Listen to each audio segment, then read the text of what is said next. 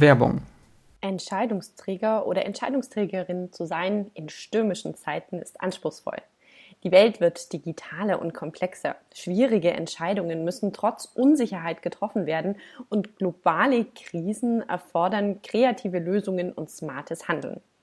Was brauchen Entscheidungsträger und Entscheidungsträgerinnen, um diese Herausforderungen zu meistern? Neben jeder Menge Mut brauchen sie die Superkräfte des digitalen Zeitalters. Resilienz, Empathie, Lust auf Veränderung und kreative Tools für Innovation. Wir bei Mindwave vermitteln genau diese Fähigkeiten im Rahmen unserer vier- bis sechswöchigen Online-Trainingsprogramme, die auf den Grundlagen der Achtsamkeit aufbauen. Unsere Trainings basieren auf tiefer Forschung zu digitaler Innovation, Achtsamkeit und Neuroplastizität von mir, Dr. Martina Weifenbach. Schreiben Sie uns an info at mindway.com, info at myndway.com, um mehr über unsere Programme zu erfahren. Oder besuchen Sie unsere Webseite http://mindway.com. Vielen Dank. Werbung. Du benötigst eine Webseite mit der richtigen Kundenansprache sowie mit dem richtigen Aufbau zur Lead-Generierung. Du hast vor, eine App zu entwickeln und keine Ahnung, was dich erwartet. Du willst ein Startup gründen und brauchst dafür von Anfang an den richtigen Technologie- und Marketingpartner. Du benötigst eine individuelle IT-Lösung für ein Projekt. Du möchtest die Geschäftsprozesse deines Unternehmens digitalisieren mit Finrocks hast du den richtigen Partner gefunden.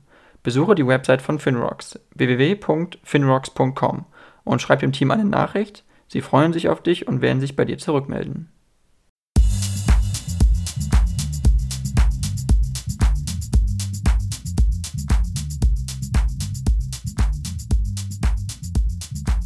Ja, dann äh, vielen, vielen Dank, ähm, Herr Grosselbrömer, Michael Grosselbrömer. Sie sind ein deutscher Politiker und Rechtsanwalt. Äh, sie waren von 2012 äh, bis 2021 erster parlamentarischer Geschäftsführer der CDU-CSU-Fraktion im Deutschen Bundestag und Sie sind seit 2021 Vorsitzender im Wirtschaftsausschuss. Ähm, ich wollte einmal fragen, bevor wir, sage ich mal, inhaltlich bei der Politik einsteigen, was Sie eigentlich dazu bewegt hat, Politiker zu werden. Warum wollten Sie das eigentlich machen? Nun, das war nicht so wie bei manchem möglicherweise, dass er von Anfang an gesagt hat, ich äh, beabsichtige Politiker zu werden. Ich rüttel gegebenenfalls auch am Kanzleramtszaun, weil ich da rein möchte. Sondern bei mir hat sich das eigentlich äh, durch eine gewisse Entwicklung ergeben. Ich war sowohl in der Schule schon Schülersprecher, ich war bei der Bundeswehr dann irgendwann Vertrauensmann, also immer jemand, der Interessen anderer mitvertreten hat, weil es mir auch Spaß gemacht hat und offensichtlich, weil man mir das auch zugetraut hat.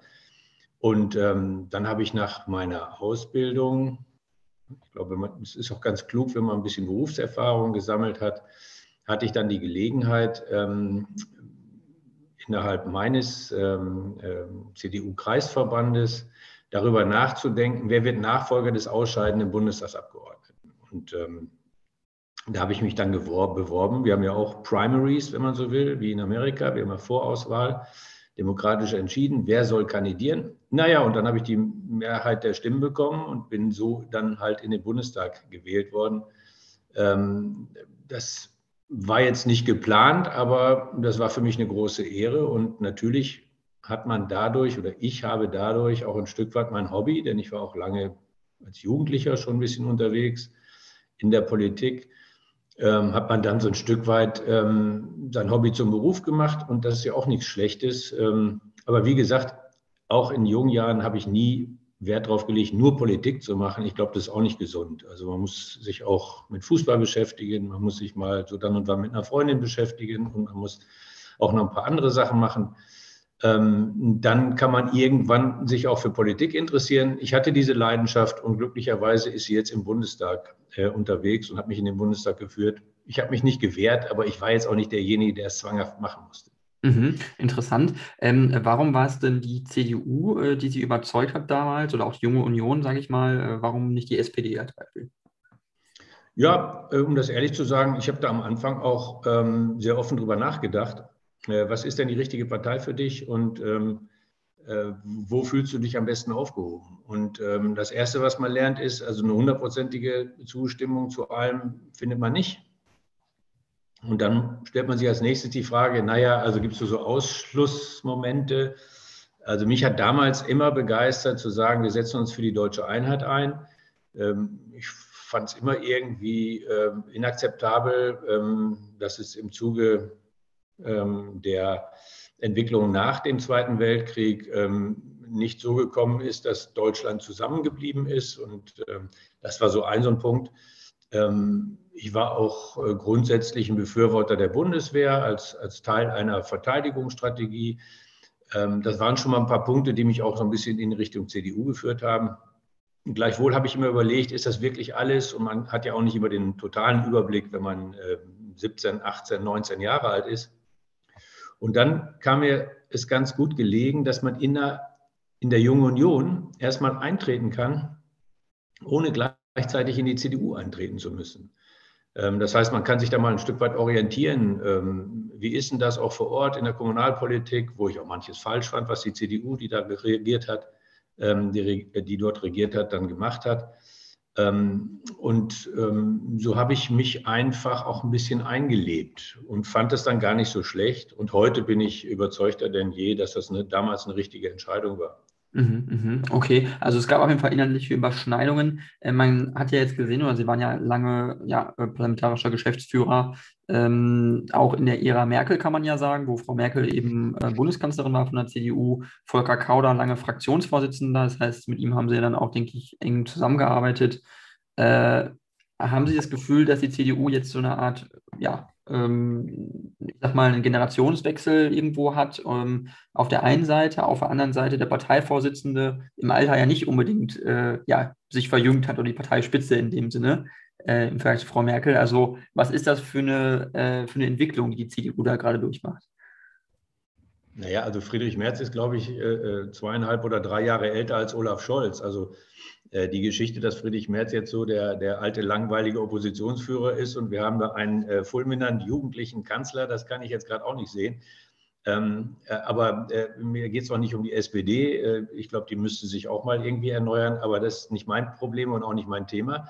Ähm, das ist völlig richtig. Wir haben ähm, äh, die Notwendigkeit, auch jünger, ein bisschen weiblicher und bunter zu werden. Das ist ja auf dem letzten Bundesparteitag der CDU ja auch deutlich geworden. Wie man das bewerkstelligt, ist noch eine ganz andere Frage. Also ich hatte Frauenquoten jetzt nicht für die äh, äh Generallösung, aber mh, hm, jedenfalls brauchen wir mehr Frauen in der Politik und wir brauchen natürlich auch ein Stück weit mehr junge Leute.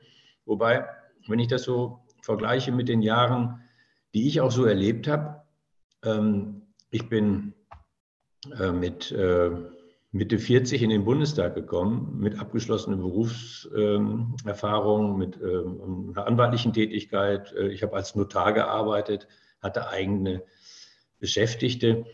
Ähm, jetzt ist die Tatsache nur, dass man jünger ist und schon ist das Parlament besser. Ähm, das wage ich nun auch zu bezweifeln.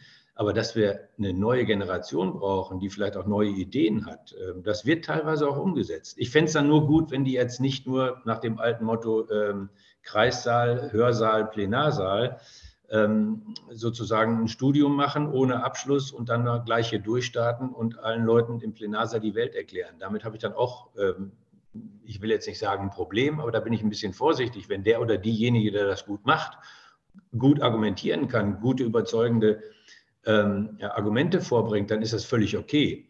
Hm. Ähm, Spielen Sie damit jetzt auch Philipp Amthor an äh, im Nebensatz oder ist das äh, nicht nee, so, eigentlich auch die Hälfte kein der auf Philipp Amthor?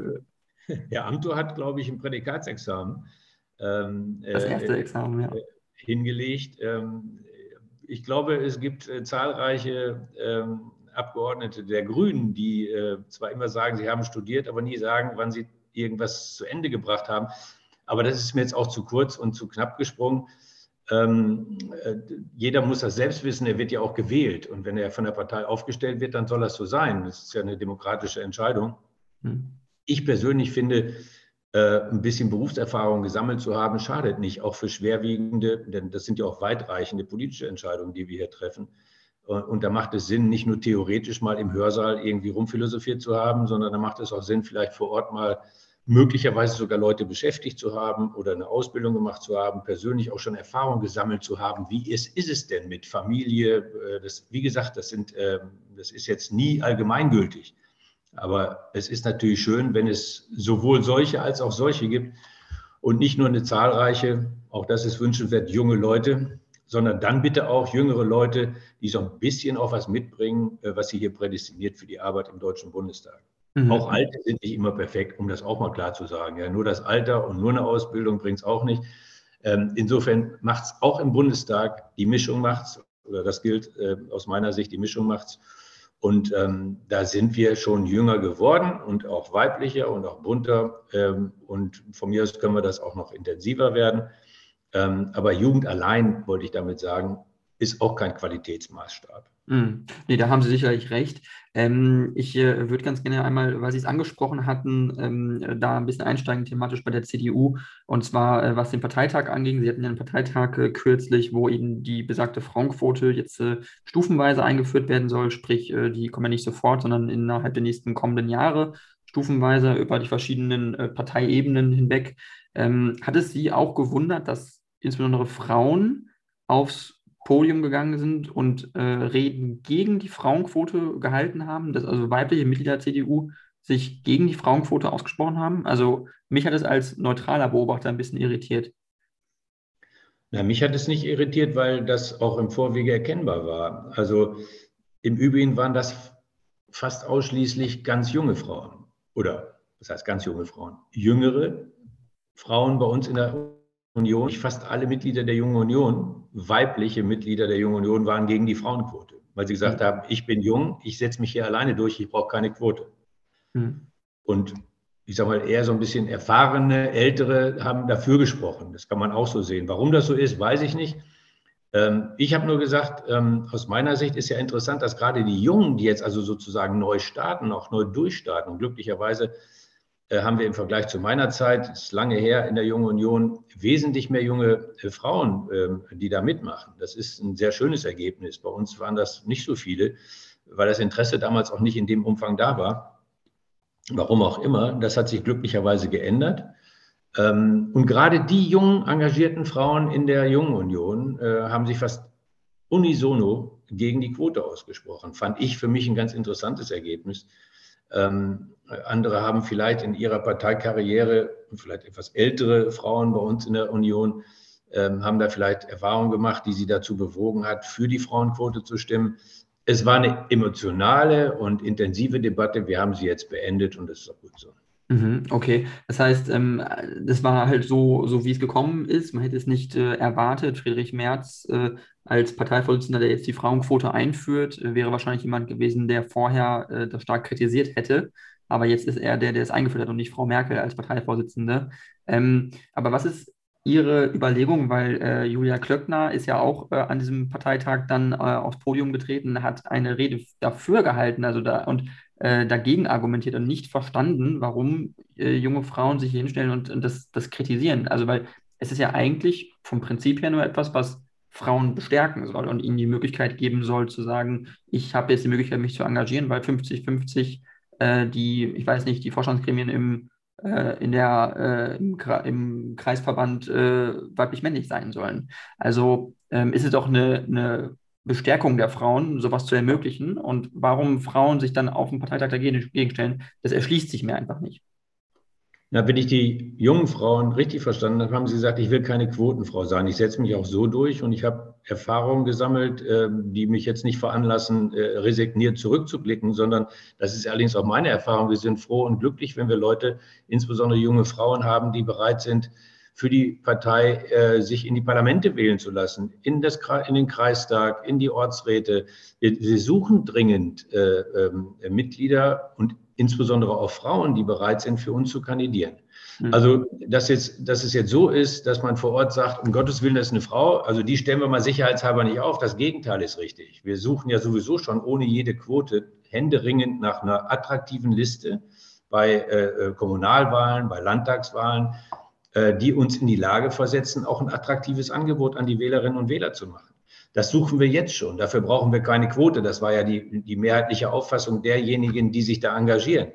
Ähm, der Punkt ist ja auch häufig, dass man sagt, also dadurch, dass wir jetzt auf den Listen, die aus meiner Sicht sowieso kaum jemand kennt, äh, also außerhalb der Partei, äh, viele Frauen aufstellen. Äh, dadurch werden wir attraktiver für die Wählerinnen und Wähler. Das glaube ich nicht. Die Listen kennt keiner und ähm, dadurch attraktiver zu werden, weiß ich nicht. Ich glaube, ähm, die Menschen, die aber wählen. Es, ja, aber es, es, geht ja nicht nur um Listen für Landtagswahlen oder Bundestagswahlen zum Beispiel. Ich, ich sage mal nur auf Kreisebene allein. Wenn man da äh, ähm, Kreisverbände hat oder wenn man Ortsgruppen hat und man sagt, man muss das paritätisch besetzen, weil Ansonsten hat es keine Gültigkeit. Dann allein dadurch ist es doch attraktiver für Frauen, äh, sich dann zu engagieren, zu wissen, ich komme auf jeden Fall dann auch in eine Funktion, wo ich die Möglichkeit habe, was zu machen. Weil Männer das sonst äh, ja. unter sich vielleicht ausgemacht hätten. Also ich habe äh, als Kreisvorsitzender aufgehört und habe eine Frau als meine Nachfolgerin empfohlen, völlig ohne Quote. Und die ist das jetzt auch schon sieben Jahre, glaube ich. Äh, und macht äh, da einen tollen Job, weil ich gesagt habe, äh, ich kann jetzt auch mal als jemand, der sowieso noch im Bundestag ist, vor Ort jemand anderem die Verantwortung übergeben. Ähm, und wir haben ja ohnehin jetzt schon die Regel vorher gehabt, dass jeder dritte Platz von einer Frau besetzt werden soll. Und das Problem ist, dass wir vor Ort manchmal keine finden. Ähm, der Politiker an sich, sage ich mal, ist jetzt auch nicht die beliebteste äh, Person ähm, äh, geworden. Es gibt ja häufig Kritik an der Politik, es gibt häufig Kritik an Politiker. Ich würde mir manchmal wünschen, dass diese, diese, die, äh, diese Kritik an Politikern damit verbunden ist, dass man sich selbst bereit erklärt, Politik zu machen und sagen, ich erkläre mich mal bereit und mache es besser. Mhm. ich finde immer, Politik lebt nicht vom Miesmachen, sondern vom Mitmachen. Ähm, und wir haben das ja in mehrfachen, ähm, äh, oder man kann ja häufig Erfahrungen machen, das ist ja auch nicht nur in Parteien so, sondern in Vereinen, auch in Kirchen, dass wenn irgendwas organisiert werden soll, nicht immer alle sofort äh, hier schreien, sondern das sind dann häufig dieselben. Und wenn dann irgendwas stattgefunden hat, sagen die, die nichts mitgemacht haben, dann meistens, naja, das hätte man ja besser und anders machen können.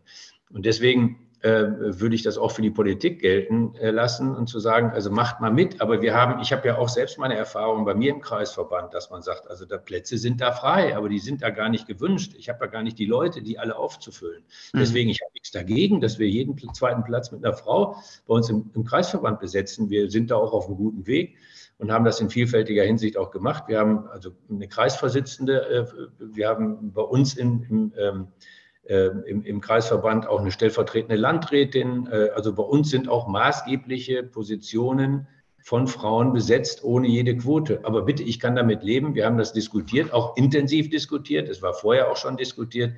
Im Übrigen hat Friedrich Merz die Sache ja nicht initiiert, sondern das sollte ja eigentlich schon unter dem Vorsitz von Annegret Kramp-Karrenbauer beschlossen werden. Dann kam aber Covid und dann fielen Parteitage aus in Präsenz und deswegen hat man das auch immer ein bisschen heraus äh, verschoben nach hinten und deswegen stand es jetzt auf der Tagesordnung und deswegen war es auch gut, dass wir Pro und Contra intensiv diskutiert haben. Es gibt eben auch Pro und Contra. Manche haben auch Sorge, dass jetzt die Quote für alles andere noch kommt, weil warum nur für Frauen, warum nicht für Migranten, warum nicht für äh, XY? Ähm, und ich will das gar nicht wiederholen. Es war eine intensive Diskussion. Es war gut, dass wir sie geführt haben und dass wir jetzt einen Beschluss gefasst haben. Äh, es war eine knappe Mehrheit, aber das zeigt dann halt auch, wie die äh, Empfindsamkeit innerhalb der CDU ist. Und wir haben, wir haben jetzt einen Beschluss dazu gefasst und das ist auch gut so. Okay, äh, das hat mir ja schon gereicht als Antwort. Äh, dann können wir das Thema abhaken. Ähm, ich würde ganz gerne einmal kurz äh, zur Bundesregierung als Thema übergehen und zwar also zur Ampelkoalition, die ja jetzt beschlossen hat, die Atomkraftwerke ähm, bis nächstes Jahr im April weiterlaufen zu lassen. Da gab es ja einen Zwist zwischen den Grünen und der FDP, was das angeht, weil die FDP die gerne eben länger laufen lassen möchte, mindestens bis 2024. Die CDU hat eine ähnliche Position, so wie ich das verstanden habe. Ähm, für wie stabil halten Sie jetzt eigentlich die Ampel als Koalition, wo jetzt ja gesagt wurde, Olaf Scholz hätte sich jetzt mit, einer, mit seiner Strategie durchgesetzt, äh, Richtlinienkompetenz anzuwenden und zu sagen, äh, wir machen jetzt bis nächstes Jahr April die Atomkraftwerke, danach ist Schluss. Ähm, glauben Sie, dass eine Partei, äh, eine Koalition an sowas zerbrechen kann, an solchen relativen Detailfragen, die es ja doch am Ende sind? Naja, man muss ja immer umgekehrt die Frage stellen, was verbindet denn diese Koalition auch noch? Ähm, und ich glaube, dass man in Krisenzeiten äh, sich auch nicht leisten kann, zu sagen, ich habe jetzt wegen äh, drei Wochen Laufzeitverlängerung von Kernkraftwerken äh, keine Lust mehr, die Regierung, für die ich ja gewählt wurde, ähm, dann auch, was die ähm, Legislaturperiode betrifft, zu Ende meine Verantwortung zu tragen. das muss man ja abwägen, ob man eine Regierung platzen lässt oder nicht. Also was dazu zu sagen ist, ein Kanzler, der seine Richtlinienkompetenz wahrnehmen muss, hat schon Probleme. Das ist der erste Punkt. Ich habe äh, vorgestern, glaube ich, getwittert, wer ein Machtwort sprechen muss, war vorher meistens ohnmächtig. Ähm, eine, ich sag mal, ganz stabile Regierung hätte sowas sicherlich etwas ähm, geräuschloser im Hintergrund geregelt. Ähm, und dann hätte man sich verständigt und ähm, dann hätte man das gemeinsam verkündet. Mhm. Ich bin auch noch überzeugt, dass sie sich da ein Stück weit abgesprochen haben, weil Herr Habeck braucht ja ein Machtwort, damit er seinen Parteitagsbeschluss sozusagen äh, übertrumpfen konnte oder besser gesagt teilweise ignorieren konnte oder musste. Ähm, die FDP hat es als Sieg gefeiert, aber wenn man gefordert hat, was ich auch für völlig nachvollziehbar und richtig finde, alles andere ist ja auch äh, wenig verständlich, die Laufzeiten so weit zu verlängern, wie die Krise es erfordert. Ähm, dann muss man mal sehen, so viel hat die FDP ja auch nicht bekommen, äh, wenn es jetzt nur bis, äh, bis 2023, äh, bis April 2023 sein soll. Äh, und das ist das, was mir noch wesentlich mehr Sorgen macht als die regelmäßigen Streitereien dort zwischen Grüne, FDP äh, und SPD. Wir leben in wirklich schwierigen Zeiten.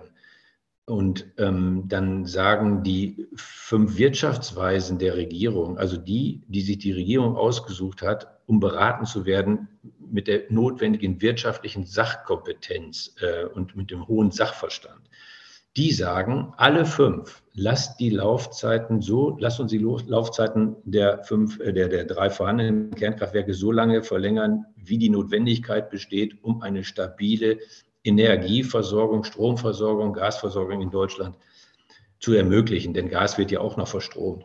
Also ähm, das wird ignoriert leider von dieser Regierung. Äh, auch der Chef des IFO-Institutes sagt, wie kann man eigentlich in einer Krise, wo es offensichtlich einen Energiemangel gibt, insbesondere auch einen Strommangel gibt, ähm, äh, drei Kernkraftwerke, die zehn Millionen Haushalte versorgen können, wie, wie, wie kann man die ernsthaft nicht weiterlaufen lassen? Und wenn die ganzen Experten das sagen, ich muss es ja gar nicht selbst sagen, ich bin ja auch äh, Anwalt und Notar, AD in dem Fall, ähm, ich bin ja auch kein Experte in dieser Hinsicht, aber wenn die Experten das alle sagen, dann müsste man doch eigentlich gerade in der Krise sagen, das sind ja eigentlich, die sind ja ein Stück weit cleverer und in der Sache wesentlich besser äh, verwurzelt als wir.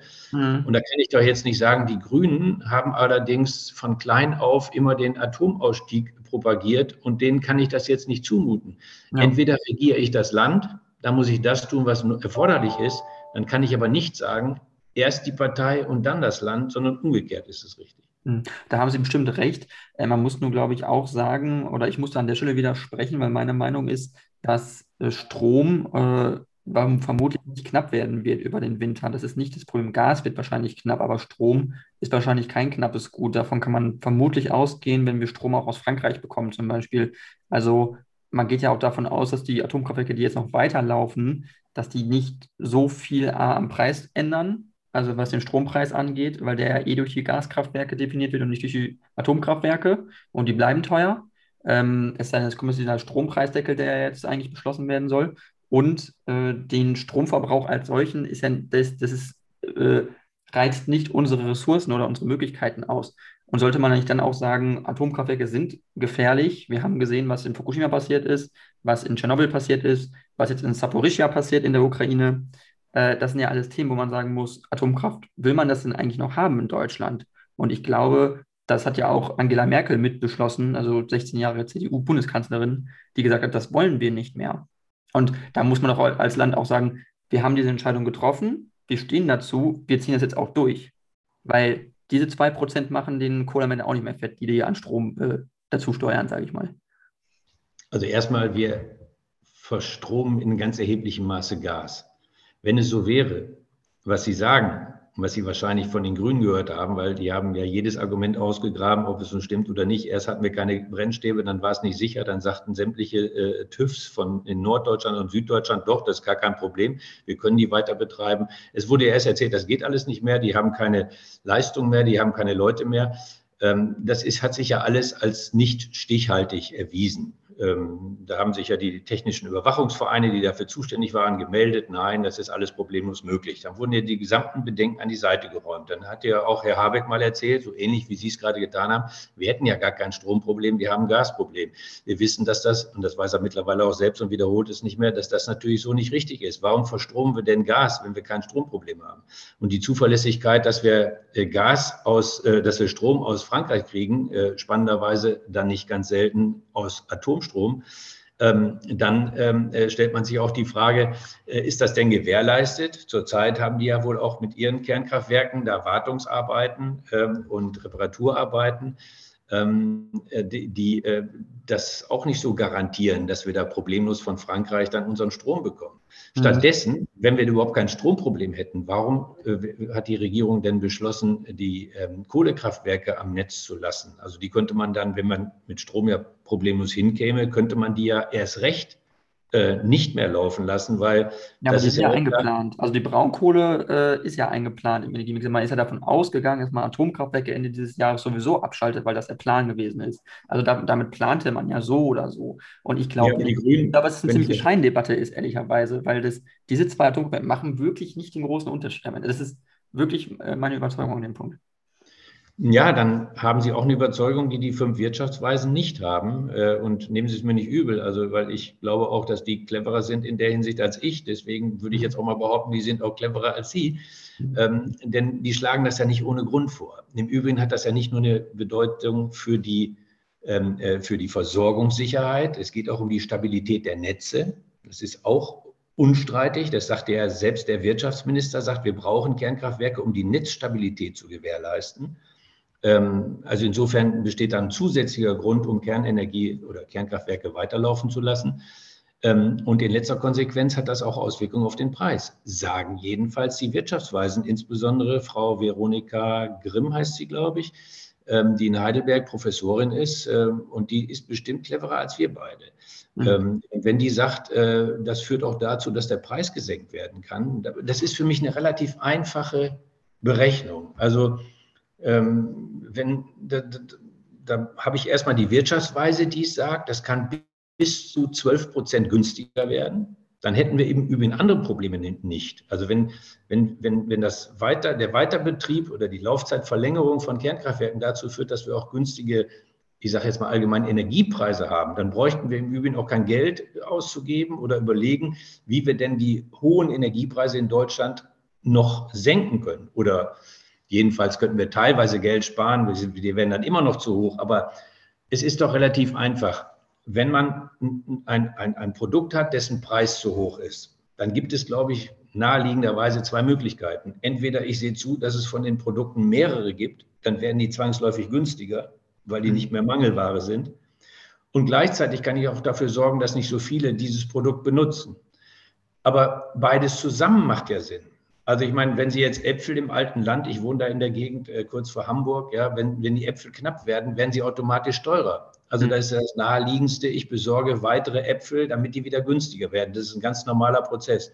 Und der andere ist natürlich zu sagen, also wenn es teurer wird, dann essen wir halt ein bisschen weniger. Ähm, dann ähm, ist die Nachfrage nicht so hoch. Das hat auch Auswirkungen auf den Preis, äh, weil es ja nicht mehr so viele dann kaufen wollen. Aber wenn ich die Gelegenheit habe, nach allgemeiner Auffassung, insbesondere auch nach Auffassung des TÜVs, die das technisch überprüfen, zu sagen, man kann Laufzeiten verlängern, nicht für immer und ewig, sondern nur bis zum Ende der Krise. Und das führt dazu, dass man CO2 einspart, weil man auch Kern, äh, äh, äh, Kohlekraftwerke äh, dann nicht so lange laufen lassen muss, dann führt es zur Reduzierung des Preises und zur Netzstabilität. All das sagen Experten, nicht ich. Dann verstehe ich nicht, dass man auf solche Experten nicht hört und das dann auch umsetzt. Das mhm. ist meine Auffassung dazu, ja. weil manchmal muss Politik auch in der Lage sein, denjenigen zuzuhören, die von der Sache technisch und wirtschaftlich Ahnung haben und ähm, in diesem Fall würde das dazu führen, dass ich sage, die Kernenergie müssen wir so lange nutzen, wie die Krise es erfordert. Hm. Okay, das ist ein guter Punkt, den Sie da machen. Ich äh, würde Ihnen auch zum Teil mitgehen, auf jeden Fall. Ähm, nur muss auch sagen, Strategien und Entscheidungen, die getroffen worden sind von der Bundesregierung, äh, die, und von einem Land auch, und es gibt auch einen gesellschaftlichen Konsens dazu, äh, zur Atomkraft, da muss man die auch durchziehen irgendwann. Und da kann man nicht immer noch sagen, jetzt wollen wir nochmal herausziehen, nochmal rauszögern. Also wenn man mal zu einer Entscheidung steht, bin ich der Meinung, muss man auch mal das durchziehen und sagen, wir machen das jetzt. Und man muss auch sagen, Märkte ähm, passen sich ja auch immer an. Das heißt, wenn es dann keine Atomkraftstrom, Atomstrom mehr gibt, dann werden halt, wird halt mehr Windkraft gebaut, dann werden mehr Solaranlagen äh, gebaut, dann gibt es vielleicht mehr Privatinitiativen dazu. Das heißt, Märkte passen sich ja auch an. Wenn die Preise irgendwo zu hoch sind, dann werden neue Wege, Wege gefunden, um günstiger Strom zu produzieren. Das ist was, was ganz Natürliches, glaube ich. Und man muss auch gewisse Sachen dann auch laufen lassen, Märkte sich anpassen lassen, weil die Krise ist ohnehin da. Da kann der Staat jetzt auch nichts dran ändern, glaube ich. Und deswegen muss man, glaube ich, als Staat auch einfach mal sich ein bisschen zurückhalten und sagen, es ist nun so, wie es ist. Wir können da jetzt erstmal auch nichts dran ändern. Das ist, glaube ich, sowas, was man vielleicht mal ehrlicherweise sagen müsste, weil die Leute das auch verstehen, glaube ich. Also ich würde da zumindest in Teilen widersprechen, weil ich glaube, in Krisensituationen muss man auf Krisen reagieren. Und die Krise ist ja jetzt nicht sowieso da, sondern die Krise geht ja hoffentlich auch irgendwann vorbei, wenn dieser äh, völkerrechtswidrige Angriffskrieg der Russen oder besser gesagt Putins ähm, auf die Ukraine beendet ist. Dann wird sicherlich auch eine gewisse Normalität einkehren. Da gebe ich Ihnen recht, da werden die Märkte auch wieder drauf reagieren, auch wenn sie möglicherweise nicht mehr die Situation, auch was Energiepreise betrifft, so sein wird wie vorher. Aber solange es diese Krise gibt, die ja nun bewusst künstlich herbeigeführt ist, muss Politik in der Lage sein, darauf zu reagieren und kann nicht sagen, tut mir leid, ich habe das jetzt irgendwann mal entschieden. Da war natürlich überhaupt nicht erkennbar, dass die Energiepreise explodieren würden. Mhm. Und wir reden jetzt nicht nur von zivilen Haushalten, das ist schlimm genug, wenn, wenn da Leute bekommen, sagen, wir haben bislang 500 Euro bezahlt und wir müssen jetzt 1800 bezahlen, dann ist das für die die Streichung ihres Jahresurlaubs. Ähm, und ich habe aber auch Unternehmen, die mussten bislang gestern das Beispiel gehört, 700.000 äh, äh, Euro äh, bezahlen im Jahr für die Energiekosten, für ihre Produktion und mussten jetzt 2,3 bezahlen. Ähm, da, da, da, sind dann keine Gewinne mehr da. Da, da. geraten Unternehmen in Krisensituationen, die dazu führen können, dass sie aufgeben müssen, dass sie Insolvenz anmelden müssen. Und das wiederum hat Auswirkungen auf Arbeitsplätze, das wiederum oder auf den Verlust von Arbeitsplätzen, das wiederum hat Auswirkungen auf Sozial- Leistungen, weil natürlich Arbeitslosenversicherungen dann wieder bezahlt werden müssen und all das, was damit zusammenhängt. Deswegen ist Politik Gesellschaftsmanagement und das gehört auch, dazu gehört auch, dass man nicht sagt, ich habe jetzt irgendwann mal was beschlossen und das bleibt jetzt alle Tage, sondern gerade in solchen Situationen wie jetzt, und das Schlimme ist ja in Deutschland, wir haben, sind im Prinzip von der Corona-Krise in die äh, in die, in die Putin-Krise sozusagen oder Ukraine-Krise, wie auch immer man das nennen soll, geraten und hatten zwischendurch, was die Wirtschaft zum Beispiel betrifft, auch gar keine Erholungsphase. Das heißt, wir haben eigentlich so sich zwei überlappende Krisen, die existenziell in unsere wirtschaftliche Schlagkraft eingreifen und damit auch in alles andere, was daraus resultiert. Und Unternehmen müssen existieren, das war immer unsere Stärke. Und Unternehmen muss man aber auch die Chance geben zu existieren. Und wenn die Energiepreise so hoch sind, dass sie nicht mehr nicht keine Gewinne mehr machen können, dass sie ihre Leute nicht mehr bezahlen können, ihre Mitarbeiterinnen und Mitarbeiter nicht mehr bezahlen können, dann machen die zu. Mhm. dann haben wir hier alle ein Problem und deswegen muss Politik darauf eine Antwort haben. Und Auf jeden Fall. Politik muss definitiv eine Antwort haben, aber ich glaube, Unternehmen müssen auch im Einzelfall auch immer selber Antworten finden. Also ich glaube, Politik kann Unternehmen nicht alles abnehmen. Und Politik darf auch nur zum begrenzten Maß in Märkte eingreifen. Und ich glaube, dass sich der Staat über Jahre hinweg so viel erlaubt hat, in Märkte einzugreifen, auch wenn wir in Richtung Zinsen gucken, was die EZB macht und so. Ich glaube, man muss Märkte, das sind ziemlich natürliche äh, Gebilde, die sich auch anpassen immer an Krisen und durch Krisen auch stärker werden, glaube ich. Wenn man Dinge mal mehr zulässt, dann würden sich auch mehr Betriebe von selber gesunden und selber anpassen, Produktionen umstellen, mehr Solarpaneele äh, aufs Dach stellen und mehr Energie selber produzieren zum Beispiel. Das heißt, ähm, Krisen sind auch mal ein Anreiz dazu, äh, sich zu modernisieren und neu zu entwickeln, neu zu denken, glaube ich. Da sind wir ein Stück einer Meinung. Im Übrigen, was Sie ja vergessen haben, der Markt würde dann auch dazu führen, dass einfach ein paar Unternehmen auch sterben. Da kann man sagen, das ist der harte Markt. Das muss man halt auch mal sagen. Der Staat kann ja nicht jeden retten. Der Staat kann nicht jedes Unternehmen und jeden Arbeitsplatz sichern. Das, das völlig richtig. Also völlig richtig. Völlig richtig. Aber wie würden Sie es denn sehen, wenn es Unternehmen gibt, die total gesund sind, die am Markt existieren, die ein Produkt haben, das gekauft wird. Und nur durch den einen Faktor Explosion der Energiekosten, weil es ein energieintensives Unternehmen ist, ist es nicht mehr in der Lage, das, was es sonst problemlos schafft, am Markt sich zu behaupten. Mhm. Für die Übergangszeit, wo die extrem hohen Energiekosten vorhanden sind, im Übrigen im Vergleich zu anderen Ländern möglicherweise nicht so. Und dann steht sich auch die Wettbewerbsfrage des Unternehmens aus Deutschland mit dem Wettbewerber aus Frankreich, äh, Niederlanden oder USA. Aber lassen wir das mal weg, weil der Markt, den Sie meinen, der ist weltweit unterwegs und da müssen wir auch mal gucken, ähm, äh, wie, wie, sich da äh, insbesondere die international äh, tätigen oder grenzüberschreitend tätigen Unternehmen in Deutschland behaupten können. Und da würde ich sagen, wenn auch erkennbar das Problem gar nicht ein gesundes Unternehmen ist, sondern das an sich gesunde Unternehmen angesichts der Energiekosten jetzt kurzfristig erkennbar in Probleme gerät, da muss der Staat doch helfen, glaube ich, äh, ohne, und da gebe ich Ihnen dann recht, irgendwas künstlich am Leben zu halten. Das ist klar, das regelt der Markt selbst. Aber solche Extremsituationen, ich glaube, da muss Politik auch reagieren und muss nicht darauf vertrauen, dass sich alles schon zurecht äh, regelt.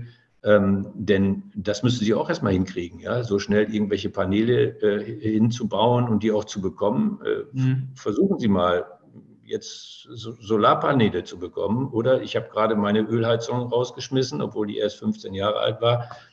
Ähm, äh, und äh, habe mir jetzt eine Kraft-Wärmepumpe dort äh, besorgt. Äh, eben weil ich auch einen Blick, was meine persönliche äh, Lebensgestaltung betrifft, auf, die, auf den Klimaschutz und die Umwelt habe. Ähm, das kostet übrigens äh, horrendes Geld, aber ich habe das richtig empfunden. Ähm, ich habe die aber noch gekriegt. Ich war einer der letzten, weil ich es schon letztes Jahr mit meiner Frau zusammen da bestellt habe. Versuchen Sie mir jetzt mal Wärmepumpen zu bekommen, versuchen Sie jetzt mal Solarpaneele zu bekommen. Das ist alles nicht so einfach.